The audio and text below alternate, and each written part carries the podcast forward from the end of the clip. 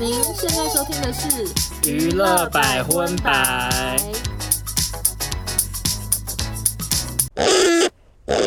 本节目由疾病管制署赞助播出。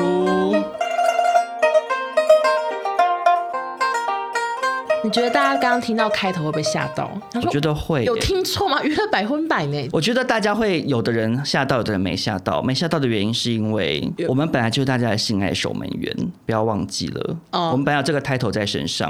OK。因为我跟欧娜之前可能会，比如说跟大家聊一些情趣用品啊的小玩具啊。我们今天要来跟大家聊的事情，其实跟下体也是息息相关。是的，大家没听错，我们今天合作的对象就是卫福部疾病管制署，就是平常在家里看电视，会广告突然跳出来的那个疾管署。没有想到我们会跟政府单位合作，其实压力有点小大哎。想说政府官员听我们这种怪节目，他们会在家里头想说，他们两个是谁？然后讲话好没营养，但是还是非常感谢疾管署看到百分百的好。我跟欧娜今天要来跟大家介绍的呢，就是 PrEP 暴露艾滋病毒前预防性投药。请问什么是 PrEP 呢？PrEP 其实这两年在同志圈非常的红，多红呢？嗯、多红？就是交友软体上会有人打哎。我有吃 PrEP 这样子哦。对啊，真的假的？因为以前在这个药出来之前，大家就是只会打说自己要找什么样的对象，或者自己的条件怎么样，对，或者是下面的身高之类的，以这方面 以这方面资讯为主。可是现在开始有些人会注记说他有吃这个预防性投药。那这个 PrEP 它在干嘛呢？它就是有分成每日使用跟你有需求的时候再使用。如果你是性生活比较活跃的人，就可以选择每日使用。它就是会让你体内一直维持药物浓度来预防。那另外一种呢，就是有需要的时候，比如说嗯，偶尔有一些一夜情的发生，或者是你可能要去一些场所。你担心，哎，我会不会突然兴致一来跟别人发生性行为呢？这种时候，你就可以选择是偶一为之的投药。这种的话是事前两小时到二十四小时要服用两颗药物，服药后的二十四小时与四十八小时后要再各服用一颗药物。那劭中，你有想过要吃吗？我有哎、欸，你是想要偶一为之的吃，还是？我一开始想说，哎，有这个东西就是还蛮棒的，因为我其实曾经有被自己吓到过，哎，以为我得 HIV。有，就那阵子你身体很不好。以前在做电视节目的时候，然后那阵子一直感冒，就是好不起来。对，你去看医生，吃感冒药，吃吃吃，吃完好像快好快好，然后又复发这样。然后那时候的制作人就恐吓我，因为他也是同志，他就说你要小心你会不会得病这样。然后我就突然觉得好害怕，想说我虽然没什么性生活，可是会不会被找上门这样？他就陪我去西门町快筛，我那时候人好紧张，我就去那边，然后就抽血，然后抽完之后那个服务人员嘛，那个先生就会跟你做一些卫教资讯，就跟你讲说哦，平常要怎么样保护自己啊什么。的，我耳朵整个关起来，我从头到尾没有的办法认真听他讲。你就在等快筛结果，因为你自己想想看，这种事情你压力都在脑中就一直会想说，我会不会中标，会不会中标，你就一直担心这件事，根本听不进去他在讲什么。他讲什么卫教都没听不到。对，然后就他报告拿出来，然后一跟我讲，他开头又又不先说恭喜你没有得病，他跟我说，嗯，你这平常啊怎么样怎么样，又开始跟我叮咛一些事，我好紧张，我想说。我就说，所以到底有没有啦？赶快跟他 make sure，想说哦，好险没事。就因为我曾经有这个恐惧过，所以那时候开始有 PrEP 的时候，我有想过要不要吃，但没想到今天就接到机关署的这个合作邀约，我就想说，哎、我跟 PrEP 好有缘哦。你刚刚讲的故事，我也想到我朋友的故事。他们是三个男同志一起相约去验，只是想说，哎，我们一起去摘一下保险一下。然后摘完就出来，出来，出来，然后就其中一个就在里面待很久。哦然后另外两个在外面就非常的害怕，好紧张哦。然后就有那个人就真的中哎，天哪！另外还有听过有一个人，他只是去酒吧喝酒，嗯，然后那天有活动，就是现场有快塞，这样喝酒无聊去塞，然后就发现自己有中。天哪！就是，所以我就觉得这个并没有想象中的远。就我身边，我至少听过两三个的故事，所以我觉得这个资讯，不管你今天是男同志或者是异性恋都好，不管你是任何性恋，性恋对你，你只要有从事性行为，其实都有可能暴露在这个风险之下。所以在这边除了提醒大家，你平常有从事性行为，要注意身体健康，要保护好自己，然后以及做快筛之外，PrEP 其实就是一个很好的选择。嗯，而且如果你自己没有性行为，你也可以推荐你身旁比较有频繁性行为的朋友。所以你也可以当那个小博士，跟他们讲这个资讯。对，对，那只要你有进行感染 HIV 的风险行为，并且经过 HIV 检验为阴性，然后医师也评估你需要进行预防性投药的话，就可以透过持续服用 PREP，让体内有足够的药物预防被 HIV 感染，保护效果有九十趴以上哟。可是除了 HIV 病毒之外，其他性病是没有办法透过这个 PREP 的预防性投药来防止的。嗯，所以大家平常还是要养成戴保险套的习惯，因为呢，疾管署有特别表示说，最近国内感染淋病跟梅毒这些性病的比例有上升的趋势。嗯，尤其是有很多年轻女性感染淋病是没有明显症状的。对，所以大家千万不要觉得我好像吃了 PREP 我就防止了一切。嗯，其实其他的性病还是可能传染，所以大家基于保护自己还有保护对方，还是要正确使用保险套还有水性润滑液，才能够更完整的守护身体的健康。就把我们 Podcast 拿去那个国高中播。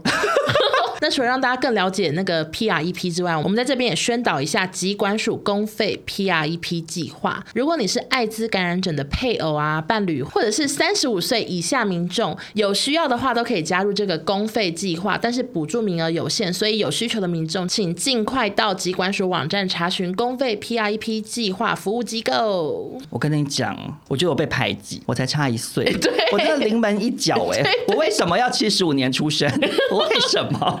提醒大家千万不要跟少中一样错过了这一切。对，你三十五岁以下，然后如果你有这个需求的话，真的是赶快去疾管署的那个网站去查询公费的计划。因为其实呢，就是如果你今天是一个年轻人，然后你可能收入有限啊，哦、可是你又很想要使用 PrEP 保护自己，自费长期去吃这种预防性投药，那就是一个很大的消费嘛。你可能房租都付不出来，然后去那边吃 PrEP。嗯。可是现在疾管署非常贴心，有提出这个名额有限的公费计划，嗯、所以如果你不是像少中一样超过三十岁的老 Coco，赶快去疾管署的网站看这个公费计划，好好的保护自己。对，那如果是像少中一样刚好超过三十五岁，该怎么办呢？就是不要有性行为，把自己关在家。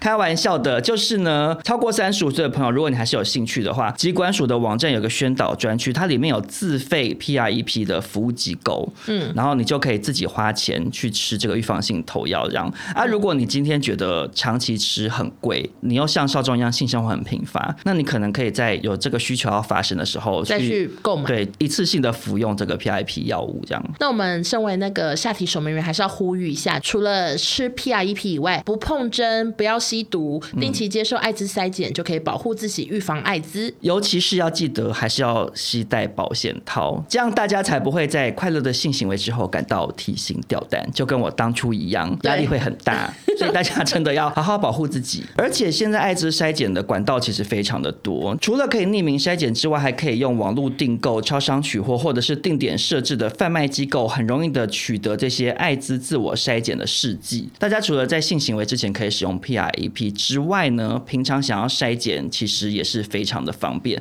大家千万不要忽略这件事情，只要两百元就可以同时兼具了私密性以及便利性，让大家更容易监测到自己的身体健康状况。嗯、而且分享了这么多，最后还是再强调、再度提醒大家一次，因为虽然我本身是男同志，嗯，所以我我刚刚讲的都是以自己本身为出发点去聊的，嗯，可是其实还是要提醒大家，这件事情跟你的性向、跟你的性别完全无关，对，它就是一个如果你从事的性行为不够安全、不够保护好自己的话，你就有风险得到的一种疾病，嗯，所以即使正在收听的听众朋友你是女生，嗯，大家也要注意这件事情，对，千万不要对自己的身体健康掉以轻心，没错。嗯，听完这一段呢，如果你想要查询更多资讯，可以到机关署网站的 PrEP 宣导专区，或者是 PrEP Q&A，也可以到本集的资讯栏点击连接哟。谢谢疾病管制署，祝大家身体健康。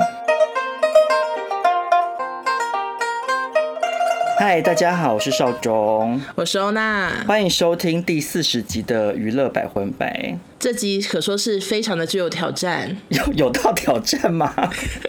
因为疫情关系，我跟少宗第一次挑战那个线上录音。对，我们两个现在是用视讯，然后各自用各自的电脑在家里录音，所以今天这一集的音质效果可能会跟平常有一点落差，希望各位听众朋友可以多多包涵。如果有稍微有点累的，就是我们讲话没有互相接好的话，也请大家海涵海涵对。我觉得好像还好，因为我刚刚想了一下，如果有一些接不够紧，我应该把那个空拍剪掉就好了。好好好，那开头要聊什么呢？今天开头想要先跟大家讲一件事情，这个新闻很多人传给我，但是我跟欧娜纷纷想说，不知道要聊什么，因为我们对他算是没有什么感情。会不会被骂？比较不熟，比较不熟，没有特别的着迷于他啦。但是我身边的女生都快发疯哎、欸，所以我跟欧娜讨论之后，就决定我们一开头就先来恭喜这位先生。好，恭喜瘦子结婚了。那你看到这个新闻的时候，你那时候想法是什么？很多人在讨论的是他们那个公布的方式，就说他是我前女友，我们结婚了什么的。大家都觉得这个幽默吗？你是说有遭遇批评吗？我没有，我是看到新闻底下有些评论说觉得很奇怪，但也有人说这就是瘦子的幽默。他可能想要表达的是一种角色的转换啦。对，好，那就是恭喜他，马上进入国际新闻。好，今天第一则国际新闻呢，我只能说算是吵了非常久吧，终于画下一个句点了，就是 Ellen Show 正式的结束了。对，Ellen Show 它总共开播有十九年，嗯，光是艾美奖这个节目就拿过三十座，算是西方沈春华，你知道吗？哎，欸，你资料查很足哎，欸。对，因为沈春华拿过十三座金钟奖。所以他比沈春华厉害吗？可是他后来有很多负面消息啊，像是他说是被说是双面人，然后还有什么职场霸凌之类的风波，所以名声可说是一落千丈。有一阵子是很多工作人员都跳出来说，Ellen 表面上他在节目上看起来就是很温暖，然后他会找一些比如说网络上爆红或是有些社会弱势之类的，都会来节目上，然后可能送他们礼物，或者是讲一些很暖心的话。可是听说他私底下是一个非常冷漠的人，虽然不知道真。假，但总之，Ellen 的形象变很糟。然后前几天节目就正式的最后一次进棚，但是他说这个决定其实是三年前就有，只是后来续约，所以才走到现在，并不是因为那些风波的关系。但是我觉得他的心得写的蛮感人的。怎么说？他就说他是从两千零三年就开始做这个节目，然后在做这个节目之前呢，iPhone 还没有存在，哦，真的，社群媒体没存在，同性婚姻还不合法。然后他说，我们见证了世界的变化，有时候更好，有时候更糟。但他就是希望这个节目可以让大家成为一个尽情欢笑一个小时的所在，所以非常感谢大家的陪伴。只是觉得说好像康熙哦，对对对，就是他等于算是很多观众就是看着这个作品长大的感觉啦。但是我就我就想说，幸好康熙停的时候就是在一个美好的地方停的，就不会像 Ellen Show 这样停的有点悲伤。想说是不是因为大家都很讨厌你，收视下滑才停？对啊，我觉得这个真的蛮重要，因为我觉得那时候虽然康熙决定停播的时候，当然我们身为粉丝加工作人员都会觉得很难过嘛。可是回过头来看康永哥当时的决定真的是正确的，大家都还觉得哦很棒很棒，然后就急流勇退，然后收视率那时候很好，算是很好的时候。我记得那时候公布到结束中间也过了一段时间，然后我们就做了很多回顾单元，有好好的收尾。对，所以我就觉得还蛮棒的这样子。那你对 Ellen 是双面人的想法是？什么？很傻眼啊！因为我我以前蛮爱看 Ellen 秀，可是我都是看那种 YouTube 有中文字幕版本的那种。嗯。然后他真的对小朋友，还有你刚刚讲的那些弱势，他真的对他们超好。就他们可能是弱势族群，然后在网络上爆红，可是他可能在节目上会送他们大支票，都感觉很诚心诚意啊。所以想说，真的是双面人的话，我也是傻眼。我对 Ellen 是双面人这件事情，因为那时候闹得沸沸扬扬，然后就看到蛮多报道的，然后我就一直真的挂一个问号，哎，为什么？因为我就觉得。呃，有一些人，尤其是明星这种表演性质的工作，他可能离开了摄影机，他就会变得很冷漠，他就不想要表演，或他不想要笑，他就是笑不出来，他也不想聊天呐、啊。嗯嗯嗯，对啊，因为你想想看，比如说你自己私下是一个多么冷漠的人，嗯、可是那不等于你是双面人啊，你懂我意思吗？就只是你私下的个性是这样。比如说你在路上遇到听众朋友来跟你打招呼，你可能当下没有在笑，嗯，那可是因为我们只是两三万人追踪的 KOL，所以。不会有那么大的风波。可是如果是 Ellen，比如说他正在买马古茶房，被人家要拍照，结果他脸你干嘛抢我的故事啊？Allen 哪会去买买股啊？买股是我去买的。对，就可能 Allen 他脸不够欢笑，就有可能会被传说 啊。Allen 在节目上看起来很暖心，怎么私下脸这么臭？就是会有私下买杨枝甘露这么冷漠这样。对 对啊，所以就是我就觉得关于明星双面人这件事情很难讲啦。就有时候他可能私底下他就真的已经笑不出来了，而且他主持节目主持了十九年，可能真的笑不出来。对啊，那接下来呢，跟 Allen 秀结束也有一点点小关联啦。怎么说？也是一个有一点算是画下句点的一个新闻。就是怎样？知名的赛车电影《玩命关头》呢？嗯，前阵子呢，因为听说冯迪索太难搞，所以他们的导演也请辞了，就跟 Allen 一样离开了。少宗，我想请问一下，你有看过《玩命关头》吗？我有几集？你看过几集？我真的不知道我看过几集，但我就是每次看，我都在电影院哈欠连连。我从来没有看过《玩命关头》，怎么可能啊？真的，我从来电视上看到，我也都转开。哎，它是车子吗？呃我跟赛车我跟你讲好不好？我每次看到都大发呆，所以我根本不知道他在演什么。我只知道大致上的剧情就是冯迪所演的那个唐老大，他就是一个赛车高手，他可能好像有一个车队吧。那他可能每一集就是跟他的车队的伙伴，然后会 PK 一些不同的车队的人，然后可能会 可能会发生一些危机，发生一些什么事情，他们要去处理。如果是玩命关头的粉丝，听到我刚刚的，可能会很生气。对，少中本身非常爱看动作片，可是我对于赛车片我好困，因为赛车片他就一直在开车啊，怎么能不睡？怎么就怎么能不睡？而且我跟你讲，我开始看玩命关头，就是我当兵的时候，我不是在南沙太平岛当兵吗？嗯，然后有一些听众朋友可能不知道，南沙太平岛它就是一个完全封闭式的岛屿，台湾最南端的领土，然后。然后那个岛上只有阿兵哥，没有民众，完全没有一般平民老百姓。我们一上岛就要在那边戍守边疆半年才会回台湾。然后因为我们在岛上没有任何的娱乐，所以每个礼拜会有一天会有电影之夜。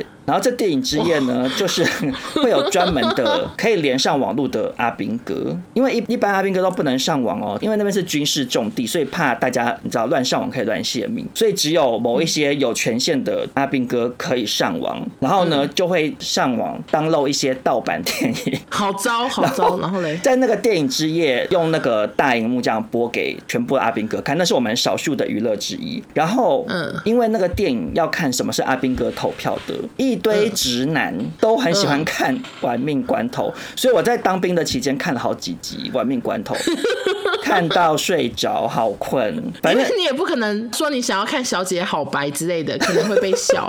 对呀，就会发现你的秘密。或者是我也不能说我要看 Prada 的恶魔啊，什么那种 直男没兴趣。好啦，反正总而言之呢，这个新闻就是因为《玩命关头》它已经即将迈入第十集了。他上个月才开拍了一周，这部片的导演林义斌 Justin Lin 突然在社群媒体宣布他要辞去导演一职，然后就引起了很多影迷的议论纷纷。我因为这个新闻去查了一下，你知道《玩命关头》是从什么时候开始播的吗？第一集，天哪，各位二十年前？对，它是二零零一年的电影哎。然后我看了一下冯迪索的作品列表啊，他在拍《玩命关头》第一集之前，可能就是没有什么那种很知名的代表作，等于说他就是演了这个，然后从此这二十年他就一直不停的演《玩命关头》哎，然后就变成好莱坞一线男星。我觉得他也算是心路很顺畅了。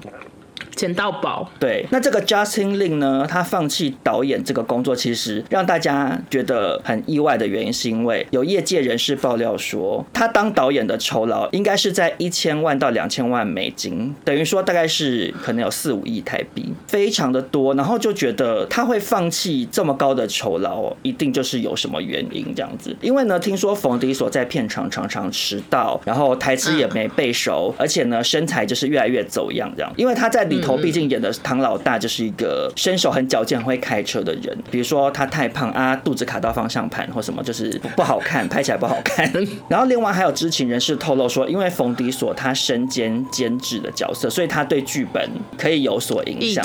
剧本一直改来改去，导致林先生也很不爽。这样子，听说他是在一场剧本会议上气到当场甩门走人。据了解，这场会议的讨论主轴就是冯迪索又对电影有有了新的想法，这样好不容易 Justin 觉得哦，今天这个会议我总算剧本可以定稿啦，我可以不用再改剧本了。结果冯先生又提出新的，怎么会有人叫他冯先生？而且呢，因为冯先生他其实之前就有跟巨石强森吵架嘛，嗯、你知道这件事？我知道，可我一直不知道吵啥。稍微看了一下，就是类似说，因为巨石强森之前有演《玩命关头五》，听说也是受不了冯迪所离开了这部电影。可是后来冯迪所就一直有向巨石强森喊话，希望他可以回归电影的最后两集。可是呢，巨石强森就一直拒绝。然后最后冯迪索就发了一篇文，这样，然后发了文之后，巨石强森就很生气。他说他觉得冯迪索在那篇贴文中提到小孩，又提到保罗沃克的死亡，他就觉得，嗯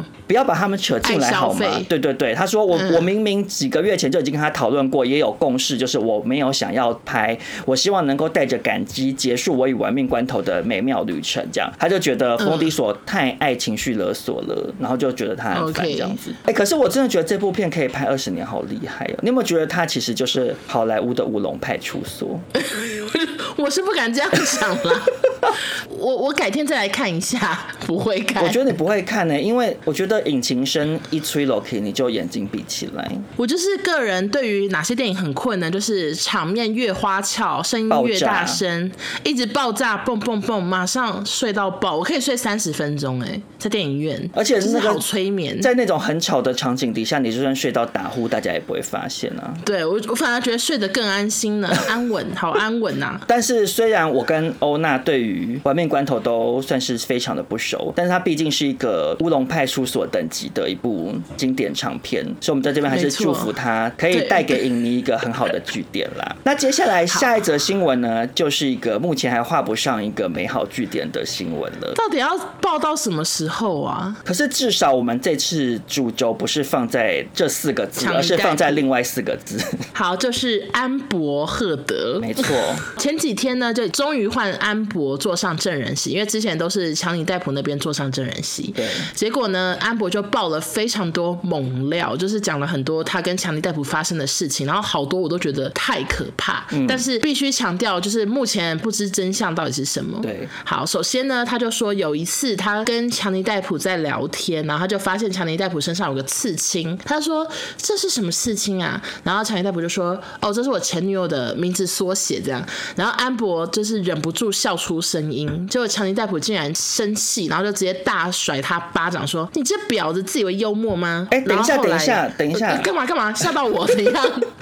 你知道那个刺青是什么吗？是不是 W 什么的？对，那个刺青是维诺纳瑞德 Forever，因为他以前跟维诺纳瑞德交往过。维诺纳瑞德是谁？你知道吧？就是偷东西那个，对不对？对对，然后也是演《怪奇物语》的妈妈啦。我有印象，因为我那时候去看这个新闻，维诺纳瑞德的英文开头就是 We know，然后可是 We know 又是酒鬼的意思。嗯、当下听说是安博赫德看不太懂，以为是写酒鬼 Forever。那因为强尼戴普也蛮爱喝酒，所以他以为强尼戴普在搞笑，所以他才笑出来。听说是这样，听说就是甩了巴掌，安博还被甩到地上这样。嗯，但是他又表示男神立刻下跪痛哭，说我再也不喝酒不动粗了。结果还是持续的有很多类似的事情，但其中有一件事情我觉得最可怕，就是关于那个断指事件，安博做了完全不同的描述，算是另一个故事。他说那时候呢是他们婚后一个月，然后他们在讨论婚后协议的时候。发生争议。他说那一天，强尼戴普先是提议要不要一起吃摇头丸，安博拒绝了，所以他就怀疑强尼戴普是不是因为这件事情又更生气。然后强尼戴普后来就突然骂他说：“你毁了我的人生！你拍丹麦女孩的时候是不是跟那个 Eddie 有乱搞什么之类的？”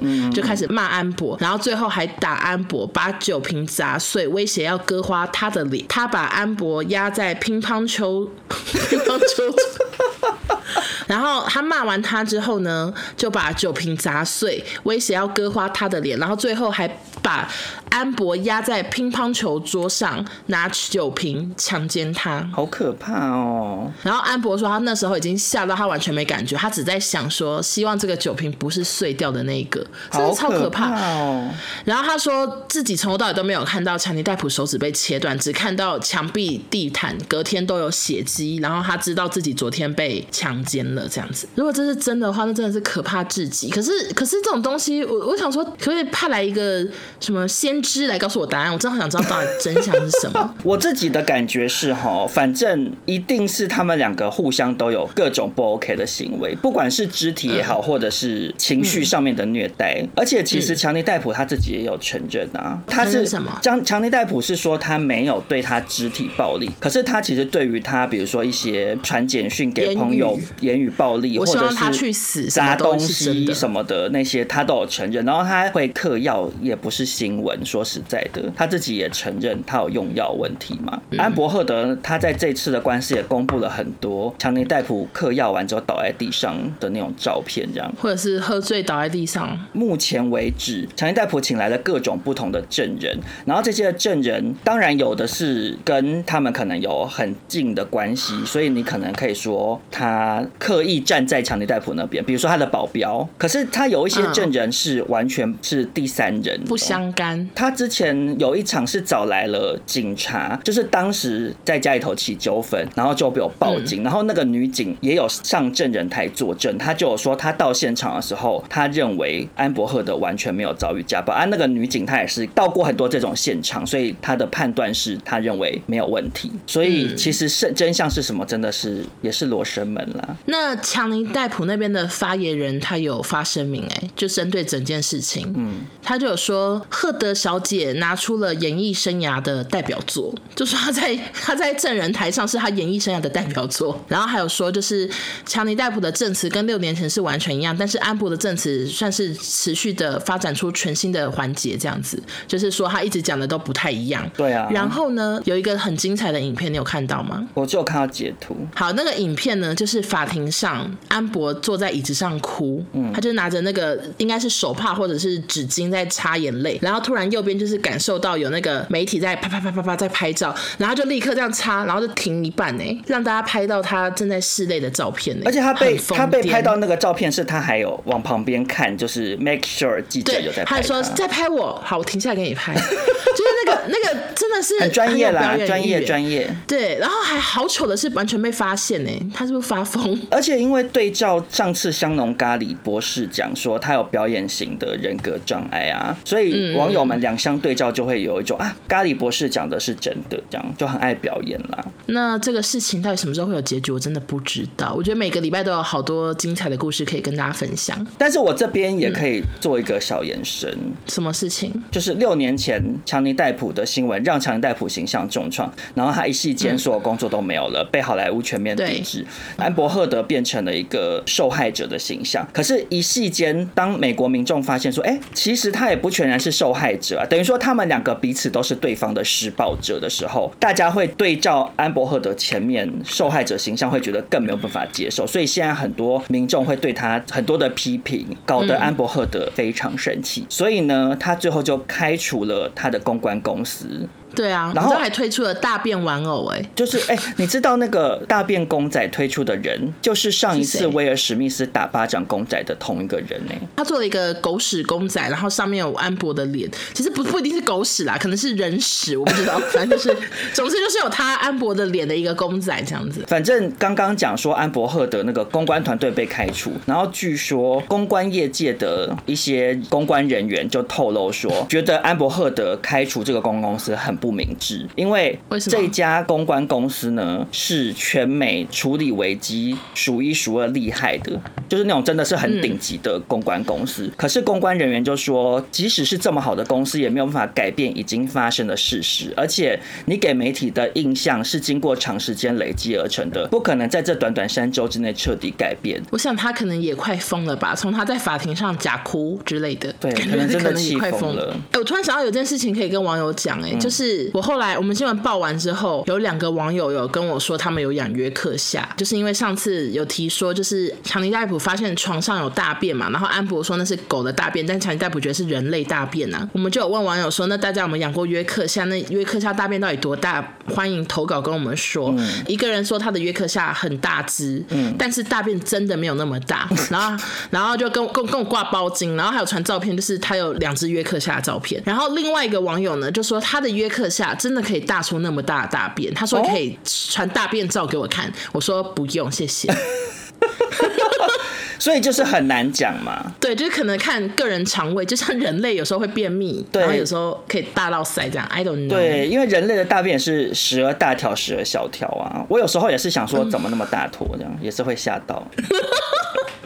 好 好好。好，那接下来下一则新闻呢？我只能说又是老班底了，就是我们的金卡戴珊，他又被骂了。为什么啊？金卡戴珊真的好常被骂。我们这个节目开播以来，她被骂是不是可能有个五次吧？可是她可能也不 care。好，就是呢，前阵子 Met Gala 落幕了，就那个慈善的，很多人都在那边走秀嘛，不是走秀，很多人在那边走 走进那个慈善晚会，然后那个衣服都会被全球讨论，这样。对，就是美国的一个。算是时尚盛会啦，然后他们每年都会定一个主题，好莱坞明星都会纷纷参加，然后拿出看家本领，把自己打扮的非常夸张这样子。今年呢，Met Gala 金卡戴珊呢，她穿了一套礼服，结果引起了议论纷纷。这套衣服呢，嗯、被称为拍卖史上最贵的礼服，就是玛丽莲梦露为甘乃迪总统演唱生日快乐歌的经典的洋装。这件衣服呢，它的价值是一点四二亿台币，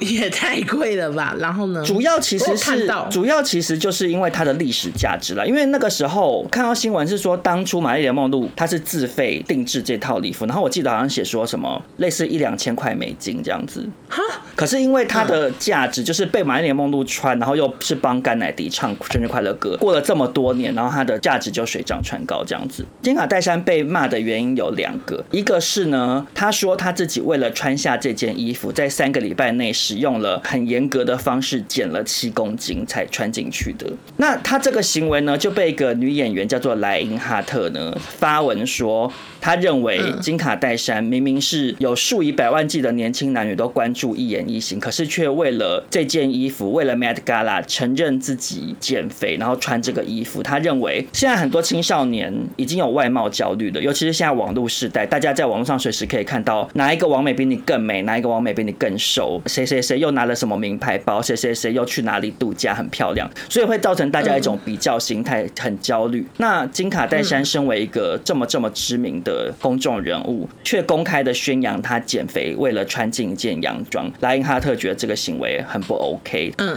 那另外一个更受到争议的点是，这件礼服呢，它平常是收藏在一个博物馆里面，然后它是存放在控制的非常精准的温度跟湿度的一个空间里面，因为布料其实是很脆弱的东西，它可能会坏掉。对对对，可能会被虫咬或者是怎样，它就会坏掉这样子。然后呢，当时金卡戴珊呢去试穿的时候，穿不进去这样，然后他就觉得怎么会穿不进去？因为他很想穿这。件衣服，他觉得这件衣服代表了美国的精神，他就觉得说，我要不就是穿进这件衣服，要不然我就是没有别的选择了。我 Met Gala 就是要穿这件衣服。那时候呢，只剩下几个礼拜的时间，所以他就决定要坚持瘦下来。他就说他每天穿两次桑拿服，感觉是那种穿了会就是里头一直发热，让自己烧起来的衣服这样。然后在跑步机上跑步，完全不吃糖分跟碳水化合物，只吃干净的蔬菜和蛋白质，他说他没有挨饿，可是他非常严格，所以一个月后呢，他说当他第二次从这个保险库拿出这件衣服试穿，这件衣服像手套一样合身，当他滑顺被我穿上时，我流下喜悦的泪水，好夸张哦！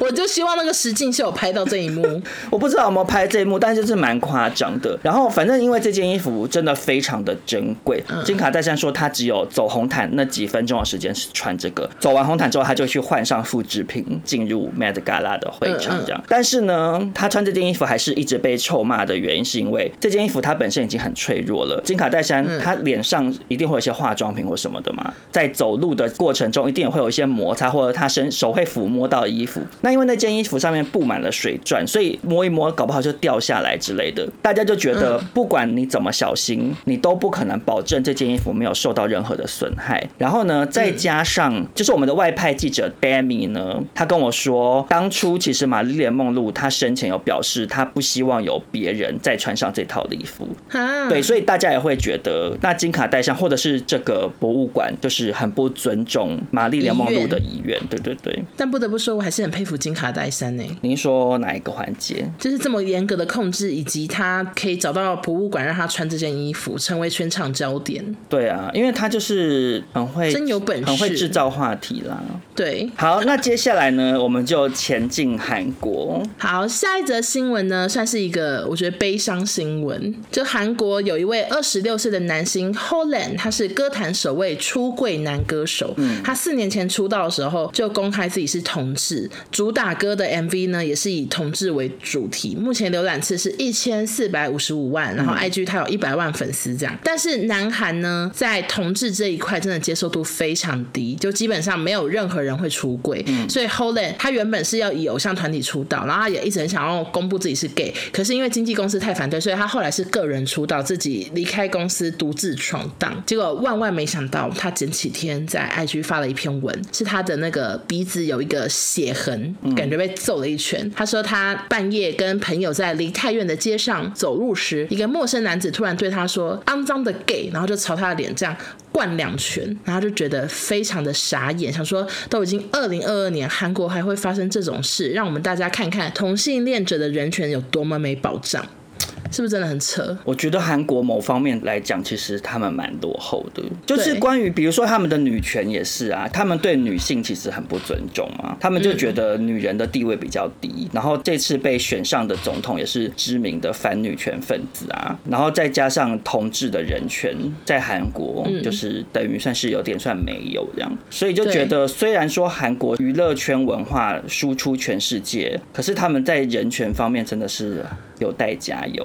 我后来有上网查说，为什么韩国这方面这么保守？哎，就还真的有人写了一个文章，就谢谢这位网友。总之呢，他说大概有三个原因。嗯就第一个原因是因为韩国的宗教，他说基督教是最多人信仰的，他们大概五分之一的人民都信基督教，然后宗教又很深入他们的政治跟财阀，所以影响就更大之类的。第二个原因就是传统社会的影响，他们从小都会被灌输说男女相恋才正常，我们要合群，不要做不一样的人。人，所以这方面有影响。然后第三个就是大男人主义，因为他们都一直被灌输说男生就是要阳刚，男性才是霸权。所以综合这三件事，就让他们同志呢都不太敢发声，也不会承认。然后说很多同志都会最后就是跟女生结婚什么的，因为不想要被家人知道。我觉得最大的最大的点，其实还是因为他们男性霸权的问题。你说大男人主义很严重吗？对啊，因为你刚刚讲前面的两个原因，都是跟大男人主义息息相关啊。以基督教为最大宗的国家，又不是只有韩国，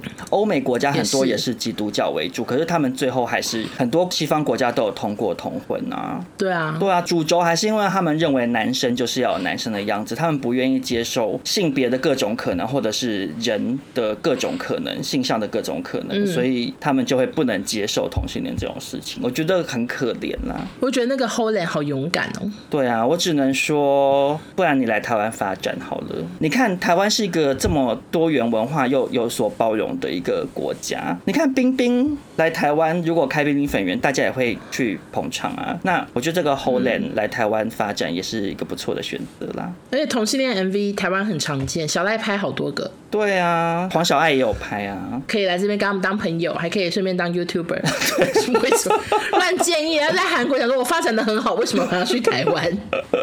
好了，国际新闻到这边。好，那接下来进入台湾新闻的部分。第一个新闻也是跟打人有关的。嗯、我真的 Oh my God，这个新闻我也觉得很夸张。我看完之后觉得好问，罗生门问号，对，罗生门，罗生门，好，请说。就是呢，博彦他就是一个，我知道，五虎将，嗯，他以前有演那个什么篮球火之类的，他有演过终极一国吗？终极三国吧，有终极一国，对，终极终极一家或终极三国吧，终极三国啦，他以前叫博彦，现在叫林耀成。对啊，我哎、欸、我不懂，其实我我第一个想讨论点就是这个，我不懂他为什么要改名哎，就不喜欢博彦这个名字吧？你不觉得很怪吗？他好不容易以博彦这个名字。让大家比较记住，他现在改成林耀成，大家要重新记住，好累哎。因为你想想看，比如说小甜甜叫张可云，那是因为他原本的艺名是一个像绰号的东西，或者是当年什么迅猛龙啊，或者什么宝咖咖，他们后来就是要取一个 举例哦，就是要取一个真的名字嘛，因为原本的名字是绰号啊，或者像露露也是啊，露露本来只叫露露，他后来就会叫黄露子英这样。可是阿，博彦本来就是他的艺名，他也不是一个绰号啊。如果他以前叫做什么高个儿什么这样子，怎么可能有人绰号叫高个儿？那他就是可能就得要取一个真的名字。我也不懂他为什么要改名啦。Okay, 我不懂啊，可能就觉得博彦不够红吧，就觉得他发展多年一直都不不太红。那这个一直没有到很红的林耀成呢，他前几天呢就是被一个保养专家叫做张希尔爆料说，他在居家隔离期间殴打女友。导致全身上下都是血，然后还坐救护车送医。这样，林耀成呢有公开向对方道歉，还要写一封手写信这样子。那这件事情一开始爆出来的时候，只能说大家就是骂骂骂，因为毕竟家暴就是不对嘛。可是就很多人冲进他脸书骂说这么不红还打人什么之类的，等着下滚下去吧之类的，就很多人冲进去骂。对，但没有想到呢，就是跟我们百分百报道过的很多则新闻一样，总是随时随地会给你来个大反转。没错，本来是先写了一封手写信道歉，这样，后来呢，他才反击说，其实女友才是施暴的一方。他说呢，因为当时两人是正在居家隔离，林耀成听闻女友有第三者，甚至根本是已婚的身份，所以他就说要看女朋友的手机简讯，这样。结果呢，嗯、女朋友就立功，就是跟他扭打，这样，甚至打破了香水瓶，说要自残，还咬伤了我的双手。然后他说，女友贴出来的照片呢，就是身上有一些血迹，其实那。那些血迹都是都是他的，都是男方的。嗯，他说他对张小姐没有暴力相向，然后他说因为我流了很多血，所以在争吵结束后，他也主动报警处理这样子。林耀成他有在 IG 上面公布了女方做事抢走手机的画面，然后还有很多他拍的照片，还有验伤单。所以呢，现在风向好像又有所转变。这样，我去看他的脸书，下面大家是在帮他加油了。嗯，因为他有 PO 出那个手指头照片，他手指头真的是被削掉好大一块，对，算是蛮恐怖，好可怕，就整个血肉破绽，血肉 模糊啦，血肉模糊。因为那个一开始爆料的美妆老师呢，他一开始是说女性友人这样，嗯、可是后来博彦就说其实是他姐姐，让大家觉得说，哎、哦。欸，你好像你这方也讲话好像没有很详实，不老实哦。对，然后再加上就是因为这个张希尔呢，他说他们也去验伤了，带来法院见这样，可是博彦有抛出验伤。单上面真的很明确，有在他身上不同地方，医生有写说哦什么什么受伤怎样怎样的。可是相对来讲，女方也没有抛出验伤单，目前为止啦。所以实际上是怎么样，真的是问号问号这样。而且女方那边有强调说，博彦一直在急诊室，就是拿手机拍他，很可怕。但是博彦那边拍的照片是女方也拿着手机对着他，感觉他们两个就是闹翻。不然感觉有没有可能就是因为隔离？你知道两个人隔离在家太久了，相看两厌，就很容易会受不了。你想想看，如果你现在被关十天在家，到发到后面会觉得很想发疯。那人被关在一个密闭空间久了，就是情绪很容易不稳。博彦又听闻说女朋友有出轨嫌疑，所以两个人就起争执，然后最后就发生这种肢体纠纷了。但是不管到最后证实真相是谁打谁，或者是谁先动手的之类的，总之施暴还是不对啦。就是希望大家不要用暴力解决问题。这集好多暴力新闻，对，打妹。好，接下来这则新闻呢，我想不用大家多说，大家都知道，我一定会帮忙再报道一下。嗯，毕竟我就是罗太太，我是罗太太，对对对。好，这是什么新闻呢？就是大概三四天前小猪发文了，他就说明天中午十二点有事要跟大家说哦。然后隔天他宣布什么呢？他宣布不管你们喜欢我讨厌我，谢谢你们这二十八年的陪伴。七月。我们小巨蛋见，打不死的猪回归小巨蛋，他要重返江湖了。那你的心情是什么？我想说七月能办演唱会吗？不确定。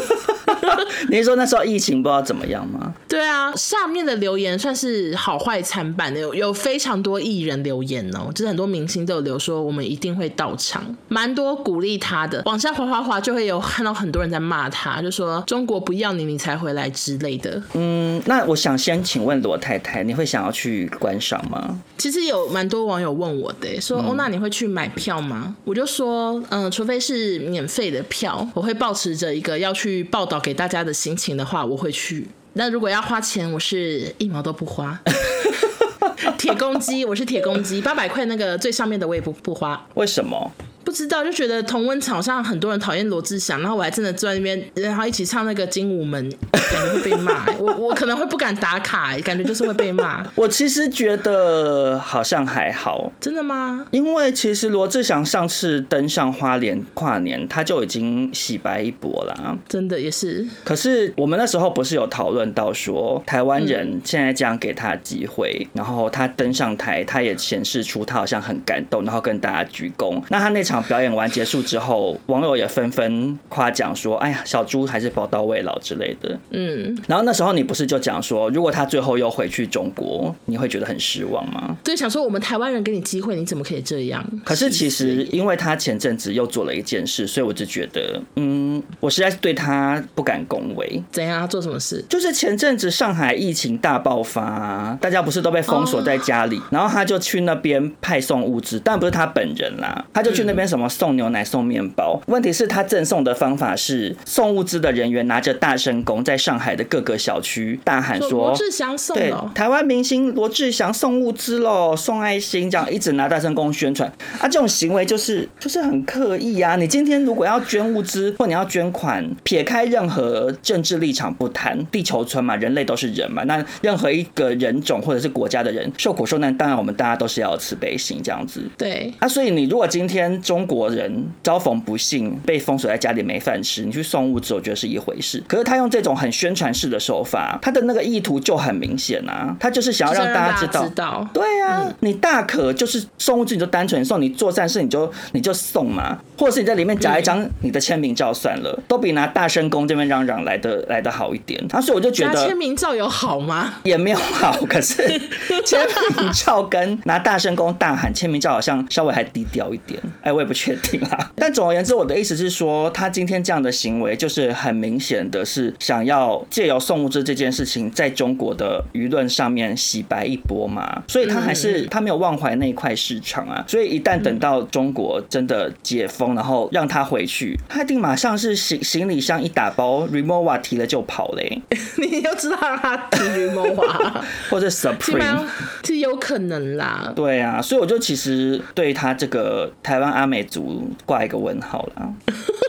如果他真的马上飞到什么北京啊什么之类的，我真的会打电话请打电话请机场桃园中正机场不要再让他回来了，拉起封锁线，说我们台湾给你机会，你就去那边发展吧。真的，再见的小猪。那你要不要预告一下？你觉得他的票房会怎么样？我其实觉得他票房会不错，哎，真的假的？因为他那个时候，嗯，五间情的那个演唱会的事情不是沸沸扬扬嘛。然后那时候我去看小猪本人的脸书贴文，下面就有很多网友说，我们要等罗主任的专场啊。那现在专场好不容易来了，那那些说放话要等他专场的人，应该会去买吧？我觉得至少可以卖一半啦。对啊，应该不会到太惨啦。好，下一则新闻呢，也算是。最近沸沸扬扬啊！我完全没 follow 到哎、欸。好，那我跟你跟你说，就是一个钟明轩的新闻。就钟明轩呢，前阵子上传了一个最新的影片，宣布他自己养了一只白柴犬，叫做 Duppy。我还有看完整支影片，他他有先讲说这只狗，他现在要去接它，然后回来有拍狗狗取名字啊什么的，最后还有拍到狗狗正在吃自己的大便的一个很完整的一个影片。然后那他为什么会上新闻呢？就是因为他在影片中有很直接的说。我的狗就是买来的，然后觉得很多人很爱呼吁领养代替购买这个口号呢，就是很像在情绪勒索。他就有说，现在只要狗不是领养的呢，就很容易被人家说，就是你这样在那个帮助那些不孝的繁殖场继续获利耶。很多人都会站在比较道德制高点上，在批评这些买狗的人。然后他就觉得，为什么会有那么多流浪狗、流浪猫？其实是因为弃养的关系，并不是一定是因为买狗买猫这些行为。然后所以他就呼吁大家。家不要再用这个口号去请了别人，想要领养或者是购买宠物都是自己的自由这样子。那你怎么看呢？我就在等你丢这句话。欧娜讲完就会想说，嗯，赶快让少中大发议论。好，那我我讲我的意见。好好，那你先讲。就是我身边有朋友，这也不止一两个，蛮多人都有做过买狗这件事情。然后他们都是去找合法的宠物店，然后不是每个人养狗都是领养。所以我是觉得只要合法，我是可以接受这件事情的。我没有觉得一定要领养代替购买，这是我的个人的小小浅见。但是我本人其实是不会养狗，我可以去摸朋友的，但是我真的不想自己养。好，但我的浅见就是这样。你刚刚整段话听起来很害怕。对，那那少中潘先生怎么看呢？潘先生，我觉得以领养代替购买这句口号，他当然没有错，但是这件事情它有点像是。你去质疑别人为什么没有用环保筷，为什么没有用环保吸管是一样的哦，就是当然用是最好的嘛，就是我们要爱护这个环境，所以我们要尽量环保。可是环保这件事情就是没有人可以百分之百的环保，大部分人来讲啦，你无时不刻，我们现在在录节目，你也在耗电啊，大家能做多少就做多少，你尽量做你能够做的事情，愿意做做一点点也是做，总比什么都没做来的好。所以领养代替购买这件事情。我的看法是，我自己完全支持领养代替购买。如果今天我要养狗，我也会去领养。虽然说我很爱柴犬，我有特地喜欢的狗种，可是权衡之下，我认为我想要为流浪狗尽一份心力。所以，如果今天要养狗，我会选择去领养。可是这是我个人的选择。那我其实觉得，某种程度上来讲，钟明轩讲的也没有错，就是他今天不在乎这个议题，所以他选择用购买的，这其实真的是他的自由啊。啊，只是说，我觉得可能是表达方式的问题，因为钟明轩他身为国际美人，他的人。这就是很呛辣，有话直说，就包含他之前因为《鬼灭之刃》配音的方式，他也是用很呛辣的方式去讨论跟回应。这样，身为一个 KOL，当然你可以有自己的人设，你在做大部分的影片表演的时候，你可以这样子做。但是在某一些比较严肃的议题的时候，我还是比较觉得大家应该要回归到自己比较原本的状态，去好好的讨论一件事情了。那其实流浪狗这件事情本来就是一件蛮严重的事情，它牵扯的范围并不只是说哦，因为大家很。爱狗这么简单而已，是流浪狗本身，它就是包含了，比如说动物的权利的问题，因为人类本来就是占用到这个属于所有生物的栖息地嘛，然后再加上很多的流浪狗，它都是被人类买来养了之后抛弃的，原本人类就应该要对这些流浪狗负责的，所以这个议题它很严肃，它不是只是说哦，因为我比较喜欢品种狗，所以我就去用买的啊。这么简单的一件事，就是我觉得购买狗是钟明轩的自由，喜欢什么品种的狗也是钟明轩的自由。可是我觉得他在表达这个意见跟阐述这个议题的时候，他可以换一种方式，我觉得会更好，可能可以减少掉一些纠纷啦。谢谢潘先生，不客气。但我觉得最重要的是，不管你狗是怎么来的。嗯，就是要好好照顾它，对，要一直陪它走到最后，因为狗的一生就只有你。哎、欸，我觉得你讲这个 ending 非常的好，暖心吗？很暖心吗？我觉得你讲的没有错啊。其实狗从哪里来不是最重要的，重点还是你拥有了这只狗，你就是要陪伴它一生，要对它负责到底啦。对啊，因为也我有看过有人领养狗。也是养到一半又不想养，又把它丢回去，然后那只狗就会一直换主人。对啊，然后最后最后在那个动物之家之类，就是老死啊。然后那些故事有些都会写说，这只狗狗已经辗转换了三四个主人，嗯，就是可能是因为那只狗有生病或者什么的。所以我是觉得，大家如果真的要领养的话，你也要做到把它照顾到它走之类的，就是要负责人家的一辈子啦。没错，嗯，好。那下一个新闻呢，真的是非常的小，但因为是一位好友来投稿，我们决定来报道一下，就是高国华的新闻。那高国华，补教名师，然后后来炒股入狱，最近有改卖英语线上课，听说赚了好几亿的 高国华。对，就是他好像一下在高点，一下跌入谷底，然后最近卖英语线上课，好像又赚了很多钱这样。嗯，然后他最近呢就上了一个节目，回忆起他的狱中生活。有件事情我真的是被吓到了，嗯，就说他当时呢就是头发被剃了，然后裸裸体收身之后就会被送进去，然后他是跟八个囚犯关在一个房间，嗯，然后有一次呢中秋节发柚子，那几个囚犯就说我们今天来放柚子屁吧，看谁放屁比较臭，然后狱有知道他是补教名师，就说高国华，你赶快来闻闻看。然后主持人就问他说：“所以你真的闻了吗？”嗯、然后高国华就回他说：“有啊，还真臭，柚子屁真的好臭。”我好傻眼。而且为什么是柚子屁啊？这是一个什么典故？我等下再跟你说。然后呢，那个主持人说：“你干嘛闻？”他说：“因为就是很怕被人家欺负，所以他只能照做。”然后他现在回想起来就觉得很心酸，就是堂堂补教名师还去那边闻放屁，然后闻臭不臭这样。嗯。那首先呢，我我就是觉得这些囚犯真的很闲，但是谁更闲呢？谁更闲？硬闻，我最闲，因为我还去查 为什么柚子屁有这个东西，然后我就上网真的要花很多时间查柚柚子屁。好，为什么柚子呢？吃了容易放屁。来这边跟大家讲一下哈。首先，柚子富含膳食纤维，所以吃太多就很促进肠胃的肠道蠕动，就会将气体快速的排出。嗯，那另外一个原因呢，是有一说是因为吃柚子的速度吃太快，或者是吃柚子时讲话会吸入大量的空气，也容易放屁。然后我就觉得很有道理，因为我们中秋节才会吃柚子，然后真的很常边吃边聊天。你也是吧？你吃柚子会不会在聊天？我不吃柚子，不好意思。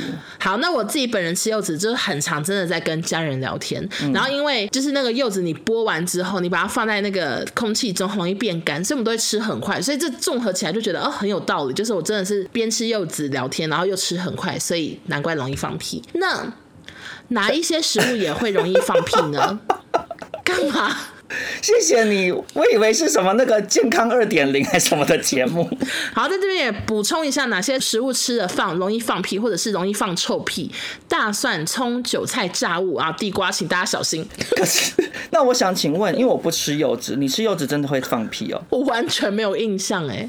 我就没感觉啊。我也是吓到，想说什么柚子屁是什么有名的东西吗？然后才上网查，就发现真的超多人在知识家或者是在网络上搜寻说，为什么吃柚子容易。放屁？什么是柚子屁？就是真的很多人在好奇，所以我现在跟大家讲一下。那我想问你，你对于高国华闻臭屁，你的想法是什么？我觉得就是颇心酸的吧。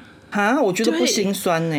你觉得很有趣吗？因为我听起来就是怎么讲啊？我不觉得那些囚犯在欺负高国华，你懂我意思吗？他们就是他们只觉得 so funny，就是男生就是会这样啊。就是以前比如说读书的时候，男生在男生宿舍也会有一些很奇怪的行径啊。一群男生聚在一起，就是会异想天开，然后要做怪事。因为我想到一个，哎，什么？就是我是听说的，我当然本有本人亲眼目睹，就是有一群男生，就我们以前学校。的一群男生，他们在宿舍猜拳呢，然后就是输的人要舔大便，舔自己的，舔自己的大便呢。Oh my God！然后，然后就就真的有一个很很敢玩的人，他就输，他就真的舌头直接去舔大便，还发无名小站那种。我想，因为他那时候有女朋友，然后女朋友我认识，我就想说，你跟你的男朋友接吻的时候在吃他屎。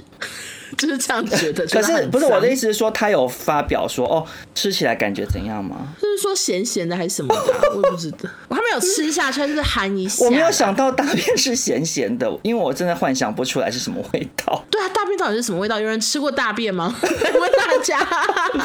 我觉得好可怕、喔。有人投稿说：“我吃过，我吃过。”可是，对啊，所以我的意思说，男生有时候就会一起，你知道，在某一些氛围下，他们会做一些事情，觉得很逗趣啊。啊，我就觉得那些狱友，他们也不是基于要欺负高国华，叫他闻臭屁，他们只是想说大家一起来闻臭屁这样，所以。邀请国华一起来玩，他等于是有点算是把高国华当兄弟，懂意思吗？因为如果你确定，本来就这样，因为男生就是这样，就是他邀请你一起来闻臭屁，表示把你当一伙人，跟你一起玩。如果他今天不邀请你闻臭屁，表示他跟你不熟，没有连接，他就是不想邀请你一起玩，本来就这样啊。我是不知道那个监狱当时的氛围啦，搞不好他是在压着头他闻啊。如果是如果是强迫，就会很不好啦。但我说，如果是真的是收放，你说来来来，国华。我们一起来闻屁，这样就是希望国华，希望国华放宽心。如果是如果不是恶意的话，因为我有点不确定到底自己什么时候会放屁，所以对于他们能轻易的做这件事，我觉得是相当的佩服。这样，嗯，你也算是点出另外一个观点。好，谢谢。接下来呢，就前进中国。第一则中国新闻呢，哦，就是一个欧娜受够了的名字，就是刘乐言。刘乐言，对，F 四非你，谢谢。对，那这个乐言呢，最近也是频频上新闻这样子。那最近他又上新闻，怎么回事呢？就是最近中国疯传他在台湾是拍三级片出身的。那是哦，那因为中国对这种所谓劣迹艺人很敏感嘛，然后刘恋就吓到不行，他就马上出来 po 影片发声，这样他说呢，他是拍摄过一部电影叫做《帮帮我爱神》，你知道这部片吗？我没听过，哎，是女 F 四都有拍吗？这部片当年非常红，哎，他是李康生自编自导自演的一部电影，也跟大家不了解的观众讲一下，李康生他就是蔡明亮的御用男演员，这样，然后也是入围过很多国际的电影的奖项，又得奖，非常的厉害。那因为大家知道蔡明亮的电影一向就是走一种让大家有点看不太懂，以及探讨一些你知道很人生的问题。你有看过蔡明亮的片吗？我好像都没看过，哎，我有看过，我每次看到就是可能都看不完，什么天边一朵云啊什么的，我都看到好困好困好困好困，因为就是步调好慢，都是长镜头这样。那那个后来李康生他就自己出来拍了《帮帮我爱神》，也是我只能说风格跟蔡明亮也算是非常的像，毕竟他们合作多年。但总而言之，里头有非常多性爱的镜头，这样。虽然我脑中已经想不起来了，可是我刚刚去看了一下一些当初的影评什么的，其实它里头你真的要讲漏点，它也没有到，比如说你知道有些法国片、有些欧洲片，他们真的是直接给你大露下体的那种，就相较之下，其实也没有到那么那么裸露，它只是就是有一些性爱镜头这样。然后里头女 F 四四四个都有演，他们是演槟榔西施这样。我找到一些片段看一下，反正就是他们在那个槟榔摊前面，然后四个人都穿不同的性感衣服，比如说可能刘乐言就是穿粉红色的护士服，但是是比较性感的那种；别的女 F 四可能就是什么那种比较 SM 的皮革装或什么，就不同路线啦。然后就是在大跳钢管舞，其实就这样而已。刘乐言他说，他当时拍这部片其实是有床戏的。他说有一场是天台五 P 的床戏，他本来有他，但是他到现场被吓到，因为服装是两个胸贴加牛皮胶带。他被吓哭了，所以那场戏他没有拍，他没有拍那个床戏，所以剧情不连接，他的镜头几乎都被剪光光。所以呢，他就是跟大家澄清说我没有拍三级片这样。可是其实哈，我觉得就算他有拍，因为李康生他这部就是艺术片，他不是三级片啊。三级片的话，他应该是那种可能很粗俗，然后就是只是 focus 在一直性爱的镜头这样就，然后露点。对，当然我觉得三级片也没有不对，但是我的意思说，李康生这个他其实也不是三级片，人家。李康生是国际影帝呢，他就不是三级片啊。他说我不是拍三级片啊。啊，当初他说那个天台的五批床戏只给他胸贴跟牛皮胶带啊，可是问题是他们如果真的要拍的是床戏啊，你穿的很完整，他给你套 OL 套装啊，也不对啊。所以我就觉得乐言不要这么容易大惊小怪这样子。你 都多久以前的时候？十五年前，还是在说那乐言你不要大惊小怪？因为他现在又跳出来在那边大否认啊，而且因为就是。其实我都有点怀疑刘乐言是自己想要跳出来制造话题，因为我其实觉得搞不好根本没有什么网友去挖出《棒棒我爱神》这部片，这部片那么冷门，然后又是很久以前的，因为他前两天有另外一则新闻，我刚刚才看到的。因为那个汪小菲，他不是据传说他在直播中落泪，说他要倒闭了吗？你有看到那个事情吗？他说他快要破产，可是好像隔天又说他要再开四家店还是什么的，反正就是有点看不太懂，就有点罗生门。但是那个乐言他就有发文说，我一定要挺汪小菲，这样他就说我们大家都要去帮助汪小菲渡过难关，要去吃汪小菲的餐厅。然后他就呼吁说，接下来如果有人要请我吃饭的话，我要指定要吃汪小菲的餐厅，这样子。干嘛不自己花钱，还要别人请客？还要别人请客，所以我的意思是说，其实刘德言就是也是蛮擅长制造话题的啦。所以帮帮我爱神的这个事件是怎样，其实我也不知道这样子。嗯，那少说我们可不可以先考虑一个月都不要再讲这三个字？好了，我们以后就每月一乐言，好不好？其实也没必要啦。对呀、啊，真的是没必要。好啦，那下一则新闻，其实这个非常多网友丢给我，哎，我真的看不懂了，因为当时我们报道的时候也是有点问号连连。对，就是被我们称为靖国神社先生的中国男星 张哲瀚。哲瀚，对，他之前因为被挖出他去日本参拜靖国神社的照片，导致被批入花，所以一夕之间呢，他就是被全网封杀，这样子，在网络上全面消失，他的微博什么什么全部都被关掉了。事隔九个月之后呢，因为他发声求助无门，最后他跟郑爽一样转战 IG。他在 IG 抛出了亲笔信。他为什么要发声呢？因为其实《山河令》在中国听说非常非常的火红。他们这个所谓男男 CP 这种 BL 呢，跟在台湾有点像，就是台湾的 BL 圈也是有一群所谓被称为腐女的这群人，他们是非常非常风靡这个 BL 这个东西的，所以他们就是会很狂热、很死忠的支持。那在中国好像也是类似这样的现象。所以呢，《山河令》即使已经播完了这么久，很多毕业楼圈的人还是非常喜欢他们这对男男 CP 这样。可是因为张哲瀚他本身被封杀了嘛，所以就只剩下另外一个男主角龚俊呢，在中国有各种的活动。这个龚俊团队对他就屡屡在节目上炒作男男 CP 来推广他的商务活动，让张哲瀚忍无可忍，就发了这个亲笔信怒斥这件事情，就觉得我都已经打入谷底了，然后你那边一直吵我跟你的事。我看到之后，其实觉得有一点扯啦，就是对比于张哲瀚他被封杀之后，只能透过母亲转行在微商卖茶叶，相对之下，龚俊呢戏约不断，代言一个接一个，等于说是两样情啦。然后呢，张哲瀚特别受不了的一个点就是龚俊他上他们中国的一个节目，然后他在这个节目秀出童年时期的照片，可他秀出了那个小时候的他。其实是张哲瀚，就是他们团队故意的，就是他说哦，我看小时候照片，结果秀出来是张哲瀚，然后导致他们的粉丝暴动，觉得说他们两个一定是真的有交往过，不然他怎么会有他小时候照片？这样你懂意思吗？他好讨厌，好讨厌，就是故意，你知道，对，就是故意打错照片，这样导致张哲瀚觉得很生气，就觉得我现在已经跌入谷底了，我现在就是被全网封杀，我也赚不到这些钱，然后你拿着我的名堂到处这样赚钱。张哲瀚他在五月四号就前几天又拍了一支六分钟的影片上传到 IG，影片中就是在控诉我刚刚讲的这件事情。然后他说，嗯真是颠覆了我的三观。然后还批评对方为了名气、为了利益，联络社群营销号，招募粉丝组织，引导未成年沉迷男男 CP，煽动粉丝购买产品或者是他代言的东西。这样，反正他就是 PO 了这支影片。可是你知道搞笑的是什么？什么？因为中国他们这些热爱这组山河令 CP 的粉丝，他们现在宣称这支影片是 AI 换脸。怎么那么好笑？他们拒绝相信那是张哲瀚，因为他们就觉得他们两个一定有在一起，他们是真爱。这样，我觉得他们真的很入戏，因为我有网友投稿这个新闻，然后就说很难过，就想到他们两个原来根本不合，就很难过。就是他是真的相信他们两个一定有一些暧昧情，或者是。就是觉得他们是好兄弟啊，或什么的，原来根本不熟，觉得很伤心。我真的想要呼吁这些粉丝不要太入戏耶，因为就像号角响起一样啊，就是下班不是朋友。对啊，有时候就是他就是一个工作，他们就是拍了一出戏，然后就是演情侣，那你就不等于他们下了戏的情侣。很多偶像剧，你说不要讲男男，你讲男女，你比如说杨丞琳根本不来电。对，杨丞琳跟那个潘玮柏演那个唐门不良校花，你干嘛举这个例子？他们两个是好朋友啊。没有，我的意思是说他们。也没有交往啊，因为我脑中、哦、因为少中特别喜欢唐门的那个 那个角色，我喜欢不良笑话，所以你很喜欢那个讲法，对不对？唐门，唐门，你就喜欢这个那个奇怪的口音，少中非常的无聊。对，我的意思是说啊，人家就是拍戏啊，啊，你大家就不要幻想症啊。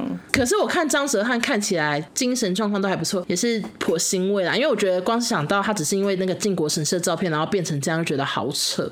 原本这么红，可是我其实觉得有一点搞笑哎、欸。为什么？因为他就在一些不管是他的发文也好，或者是看到有网友传给我一个他跟一个不知道谁的通话的音档，他都会一直强调说、嗯、我是党养大的孩子，我根正苗红什么的，就说我还是爱党爱国，就一直很强调这些。然后我想说啊，我刚刚拜托几的赫伯，你现在就是已经没有发声管道到你要在 IG 上面发信，然后那个音档也只能上传到 YouTube，你到头来你还是只能靠着所谓习妈妈口中的境外敌对势力的平台替你自己发声了。然后你这边说你爱党爱国啊，就是你的党你的国把你封杀，让你现在只能卖茶叶赚钱啊！你你还在那边爱爱爱，真心换绝情，习妈妈不爱你。你好残酷！你去他 IG 下面留言算了，他也看不懂。我觉得张哲瀚，你就直接来台湾卖茶叶吧，你就去加盟天人名茶吧。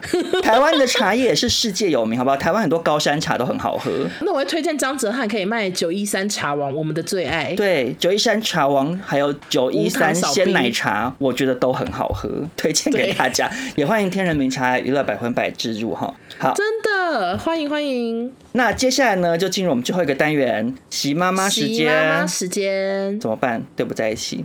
我玩你一秒讲话应该可以。好，我们试试看。三二一，习妈妈妈时间。有对到吗？我不确定。好，没关系，我自己剪剪看。好好，更不好意思，如果刚刚没有对到的话，因为我们两个是远端录音，有点对不起来。好，今天的喜妈妈时间呢，要跟大家分享的这个新闻呢，我个人是觉得 very 的 funny。中国最近呢，在各大社群平台开始强制用户显示 IP 所属地，比如说你这个是在上海发的文这样子。然后这项政策呢，被认为是为了要打击境外势力，结果没想到呢，还没有打击到境外势力，先打击到自己人。因为呢，有很多号称人在国外的中国网红，就比如说 呃，来讲在东京这个网红，他在上海；丽丽妈在法国，在河南。安贤姐姐一家在美国，IP 在福建，大家就是纷纷傻眼，就是有可能他们根本是骗人的啊！就比如说他假装他是，怎么拍得到那些东西？我也不确定，因为中国很多这种很会造假的东西啊，就像比如说我们之前有讨论过什么，他们假装自己在海边，然后说什么。很爱国，结果就都是假的，所以我也搞不太清楚他们怎么造假。然后这就算喽，有很多的爱国网红呢，他们平常是发布那种赞扬中国、丑化西方国家的文章来赚取流量，结果揭露 IP 之后，发现他们根本就在国外。就是比如说呢，有一个严厉批评日本而走红的网络评论者，他叫钟小勇，被发现他根本就住在日本，就被网友谩骂，所以他不得不出来说没有啦，我是去旅游啦，然后就被戳穿，就说。你不是旅游，你就住在那。他就说：“哦，我是去日本看病啦，这样子。”所以呢，就被大家耻笑说这些网红呢，爱国是工作，移民是生活。网友戏称是离岸爱国主义，这样。好糗哦！就是他们一直骂说中国最棒啊，什么日本很烂，或者说美国很烂，结果他们就人就是在那个地方，这样。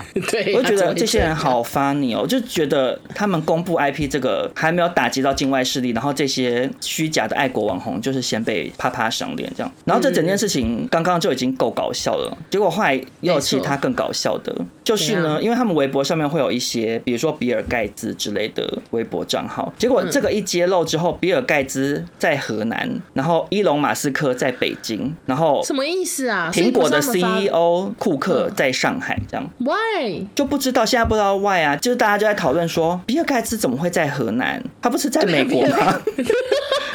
就想说，会是到底是比尔盖茨这个微博账号从头到尾都是假冒的吗？还是比尔盖茨委托在河南的公关公司帮他运营呢？反正就是比尔盖茨真不可能在河南呢、欸，因为他到底要去河南干嘛？不知道。而且提姆库克在上海干嘛？上海现在封城呢，他怎么可能现在在上海？反正就是这个揭露 IP 这个政策造成了很多搞笑的现象，这样子就跟大家分享。齐妈妈时间这次就是一个非常欢乐，就是不是走悲伤路线的一个。新闻话题，蛮好笑的新闻。对，谢谢少中，不客气。好，今天新闻就到这边。那本集再次感谢我们的厂商疾管署，会看见百分百，真的没有想到会接到疾管署的合作。对，我觉得今天一整集。最让人惊讶的事情其实是这一件吧？你说对比什么罗志祥开演唱会什么都不重要，重要的是机关署。对啊，就是我们既然合作对象包含了机关署政府单位来找我们合作这样子。没错，那如果你们对 PREP 有兴趣或者是想了解的话，都可以去看我们本集的资讯栏，那边都会有连接，还有更多资讯。就是少中跟欧娜进行了一些简单的分享，可是大家一定还是要以机关署的那个实际上正确的内容为主，这样子。对对对，大家想要知道任何的 detail，一定都要去疾管署的网站上面看。然后也要在这边最后再次呼吁，就是大家不要把艾滋病这件事情妖魔化，它不是专门属于任何的群体或任何的性别或任何的性向这样子。没错，艾滋病它就是对每个人都有可能造成危害的一种疾病，大家也不要把它污名化。如果你今天发生了，就是赶快去找医生看病这样子。最重要最重要的还是在罹患疾病之前，最好的方法就是。使用保险套，然后有疑虑的话就是吃 PREP，保护好自己身体的安全，也保护好你另一半的身体安全，这样子。好，那今天百分百就到这边。如果大家喜欢的话，欢迎把这集分享给你周边的朋友，然后也希望大家不要太介意我们今天音质比较没有那么好。对，因为这件事情还不确定会延续多久。刚刚又得知一位身边的友人确诊。可是你也要继续延续哦，因为我都想说下礼拜就可以进录音室录了吧。我们如果没有任何人被狂烈或隔离的话，我其实就觉得没有差了耶。下礼拜，我只是不想得啊。我知道了，我没有想得啦。但我的意思是说，所以我们就是看一下下周的状况这样子。好，OK。那就是希望大家可以先暂且忍受我们比较不好的音质，或者是因为网络的关系，有时候可能会稍微有点 lag 的感觉。这样好，好，那我们就下周见喽，拜拜，拜拜。谢谢大家。